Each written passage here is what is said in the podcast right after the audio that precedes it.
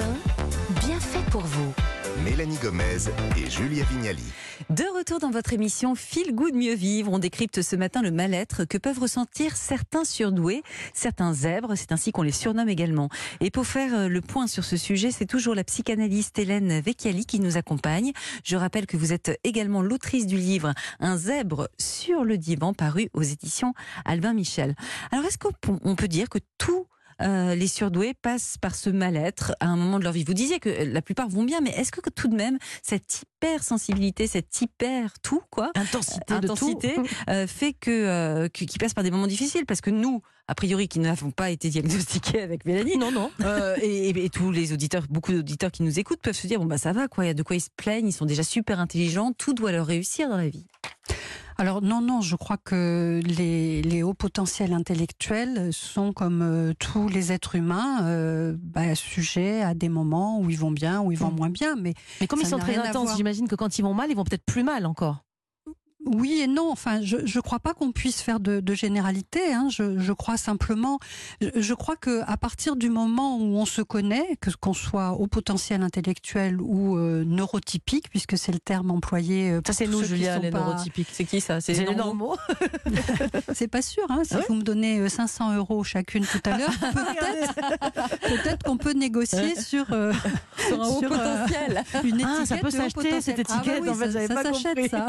Et ce mal-être, il apparaît chez certains, encore une fois, certains, certains surdoués. Ça se passe quand le plus souvent? Est-ce que c'est dans l'enfance? Est-ce que justement vous les voyez plus tard quand ils n'ont pas. Là aussi, c'est à, tous les âges euh, possibles. C'est vraiment. Mais je crois que. Je ne vais pas faire de scoop là en vous disant ça. Je crois que la base, c'est vraiment l'éducation. C'est-à-dire que si les enfants euh, ont vécu euh, dans une. à la fin de mon livre, j'interviewe Cédric Villani mhm. parce que, comme j'écrivais un livre sur les hauts potentiels malheureux, j'ai voulu terminer avec un haut potentiel heureux. Et Cédric Villani m'a fait l'honneur d'accepter cette interview et d'être très ouvert et de me parler vraiment. Eh bien, il a vécu une enfance euh, normale avec des parents qui lui ont fait faire du sport, euh, du tennis, du ping-pong, etc. Et puis, il me disait qu'il se sentait effectivement décalé quand il mmh. était à l'école, mais que euh, il y avait tous les enfants étaient vraiment très gentils avec lui, c'est-à-dire à la récréation, lui lisait mmh. des livres. ben voilà, c'était Cédric, il avait mmh. cette partie et puis quand il est rentré en prépa, il m'a dit là, vraiment, je me suis senti bien parce que j'étais dans une communauté où tous ceux qui étaient autour de moi étaient passionnés par euh, je me prends la tête, je réfléchis, je résous des problèmes. Entre là, gros bosseurs, voilà, entre gros bosseurs, je me suis dit tiens, je suis pas tout seul et, je mm. peux être avec des autres. Donc je crois que c'est vraiment euh, cette idée de d'avoir des parents qui vont accompagner les enfants quelles que soient leurs différences et puis ensuite bah, lorsqu'il y a des choses qui vont pas, essayer mm. de se questionner et comprendre l'origine. Alors qu'est-ce qui pourrait bloquer justement euh, un haut potentiel? Ça, serait quoi? Le problème le plus fréquemment rencontrés, c'est leur perfectionnisme éventuellement? Justement, vous parliez de sentiment d'être en décalage avec les autres. Qu'est-ce qui peut parfois les isoler et leur faire ressentir une hyper solitude Alors, ce, qui peut arriver, c'est euh, par exemple le syndrome de Cassandre. C'est quoi ça? Euh, Cassandre était la, fille, la fille du, roi de Troie, mmh. Priam, et puis euh, Apollon est tombé amoureux d'elle et lui a donné le don de prédire l'avenir. Mais comme elle s'est refusée à lui, comme sanction, il a dit bah, Tu prédiras l'avenir, mais personne te, te croira. Mmh. Et les hauts potentiels intellectuels ont une immense capacité à avoir de l'intuition et à prédire des choses, à se rendre compte qu'il va y avoir des choses parce que, par exemple, en entreprise, ils sont très sensibles aux signaux faibles et euh, ils vont alerter et ils vont pas être entendus. Donc ça, ça peut être quelque chose. Ils vont passer pour même des fauteurs de troubles. Voilà, ça peut être quelque chose de difficile pour eux. Toujours en entreprise, eh bien, euh, ils peuvent être euh, des, des, canaris euh, dans la mine, hein, c'est-à-dire euh, à l'époque où il y avait des mineurs, ils, ils, descendaient dans la mine avec une cage avec un petit canari, et lorsqu'il y avait trop de monoxyde de carbone, eh bien le canari mourait ou allait mal. Il anticipait le fait qu'il puisse y avoir un coup de grisou et donc vite ah. les, mineurs pouvaient remonter. Ça veut dire que si on est au potentiel, on a un petit canari et là dans la mine, on voit tout ce qui va se passer. Les, Mais ça veut dire les autres. C'est des, gens limite très angoissés et pessimistes, non Si on ben voit toutes les catastrophes arriver? Ben non, ils ne sont pas pessimistes parce qu'ils se disent chic, je, perçois ça, on va pouvoir anticiper et, s'en servir. Ben, et, puis dans les entreprises, euh, imaginez quelqu'un qui est disruptif, qui dit tiens on va faire autrement, mm. tiens, mais là ça, on va sortir du consensus et de ce qui a déjà été fait, on va faire autre chose, ben, là, ils peuvent être vraiment Mm. perçus comme euh, des fouteurs de troubles, Ouais. pour parler poliment, et, et, euh, des gens qui, qui vont enquiquiner tout le monde. Mhm. Donc là, ça, ça peut faire ce décalage. Hélène, on l'a dit tout à l'heure, il y a beaucoup de parents aujourd'hui qui fantasment d'avoir un enfant euh, surdoué, qu'ils le fassent tester ou pas. Mais est-ce que ça vaut le coup justement de tous les amener, ces enfants chez qui on suspecte peut-être ça, à aller faire un dépistage, un repérage? Vous avez dit, c'est pas un Oui. diagnostic puisque c'est pas une maladie. Parce que euh, effectivement, si on ne le sait pas qu'on l'est, on risque quand même, bah, on est plus à risque d'être mal, hein, j'imagine.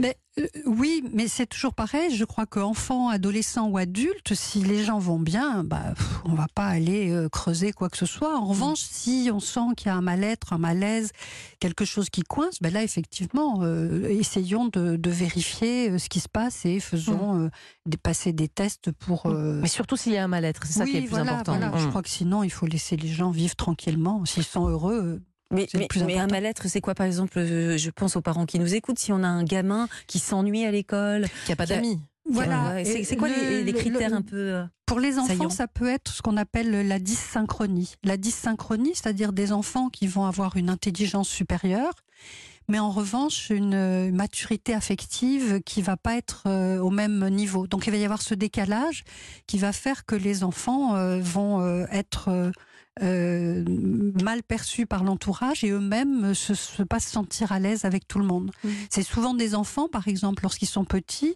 euh, qui sont plus à l'aise avec des adultes qu'avec des enfants de leur âge. Et du coup, est-ce que ça peut, à une époque, ça se faisait beaucoup, je ne sais pas si on le fait Non. toujours aujourd'hui, mais est-ce que ça vaut le coup pour ces enfants-là, à très haut potentiel intellectuel, de leur faire sauter une, deux, trois classes? Ils vont se retrouver avec des enfants euh, qui ont trois ou quatre ans de, de plus qu'eux. Est-ce que c'est justement, vous dites Mm. qu'ils sont pas au niveau maturité euh, au niveau, alors est-ce que c'est une bonne Mais idée? je- Voilà. Mais là, je pense que ça se discute avec les enfants, justement, parce qu'ils sont assez mûrs. hein. et moi, je, je vois dans mon entourage, j'ai des amis qui avaient un enfant et ils voulaient à tout prix lui faire passer trois, quatre classes, cinq classes. Enfin, c'était vraiment, on était parti dans quelque chose d'un petit peu euh, difficile. Mhm. Et euh, c'est l'enfant lui-même qui a dit Moi, je veux pas du tout. euh, si je, je, je vais dans une autre classe et que je quitte mes copains, je serai malheureux. Et finalement, la décision a été prise de pas lui faire sauter de Mhm. classe.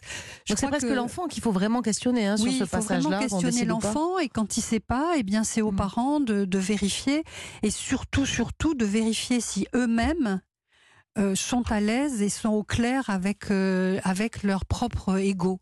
C'est-à-dire que si les parents veulent à tout prix que l'enfant saute plusieurs classes pour pouvoir dire à leurs amis ah ben moi mon enfant il a deux ans d'avance, ben c'est certain que le gamin il va sentir une telle pression que ça va vraiment mal se passer. Mm. En revanche, si c'est fait avec euh, beaucoup de bienveillance, beaucoup de respect et d'écoute de l'enfant, Mm. les choses vont se passer correctement. Et dites-moi, est-ce que si on repère donc que notre enfant est haut potentiel, est-ce qu'il faut lui dire? Il faut lui expliquer Ben, je pense que c'est toujours on mieux est, de dire les choses. ouais. C'est toujours mieux de dire les choses, mais c'est de lui expliquer que, ben, oui, intellectuellement, il est euh, plus rapide que les autres, mais que son copain euh, Maxence, c'est bien, il est très bon en dessin, meilleur que lui, et puis que son copain euh, Marcel, lui, est surdoué en foot. et Pourquoi il faut leur dire ça pour pas qu'ils prennent la grosse tête Oui, ou- pour qu'ils comprennent qu'ils sont pas supérieurs, ils sont Ouais. juste, ils ont juste une différence qui est positive.